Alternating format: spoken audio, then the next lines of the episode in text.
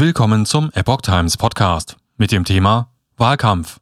Erdogan ruft Konferenz ein. Deutsch-Türken sollen für Staatschef Stimmen werben. Ein Artikel von Epoch Times vom 28. März 2022. In Deutschland lebende Türken werden für den Wahlkampf im Jahr 2023 sowohl vom Lobbyverein der türkischen Partei AKP als auch von Influencern auf Social-Media-Plattformen angeworben.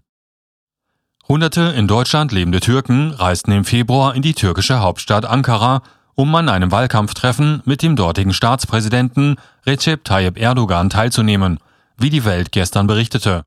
Die Konferenz gilt als eine wichtige Zusammenkunft für Erdogan, um wahlberechtigte Türken aus vielen Ländern für die kommende Wahl am 24. Juni 2023 zu gewinnen.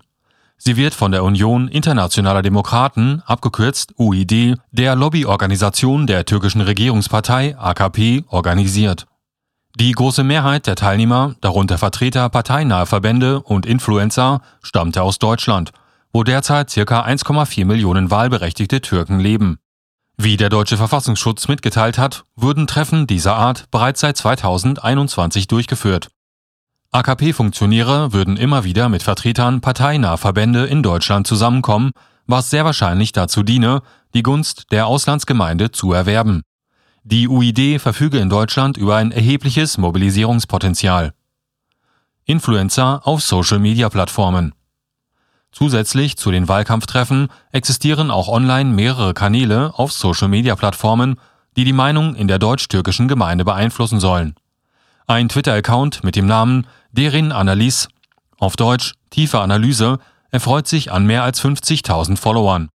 Ein Insider aus dem Umfeld der AKP in Deutschland, der anonym bleiben will, sieht in dem Kanal einen Versuch, die Türken gegen Deutschland aufzustacheln und die Türkei als Großmacht darzustellen. Derin Analyse schreibt im Tweet vom 2. März 2022, dass die Türkei unter Erdogan nicht nur Teil einer neuen Weltordnung sei, sondern sogar deren Regeln mitbestimmen werde.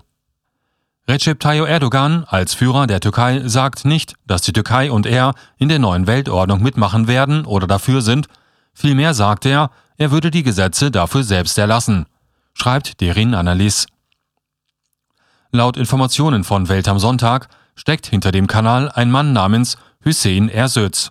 Er arbeitet für einen großen Automobilhersteller in Süddeutschland. Dabei agiert er mit besten Verbindungen nach Ankara. So würden Chatnachrichten vorliegen, die belegen, dass Ersöz in der Vergangenheit Anweisungen von Hassan Dogan erhielt. Dogan wiederum ist der Chef des türkischen Präsidialamts und damit nah an Erdogan.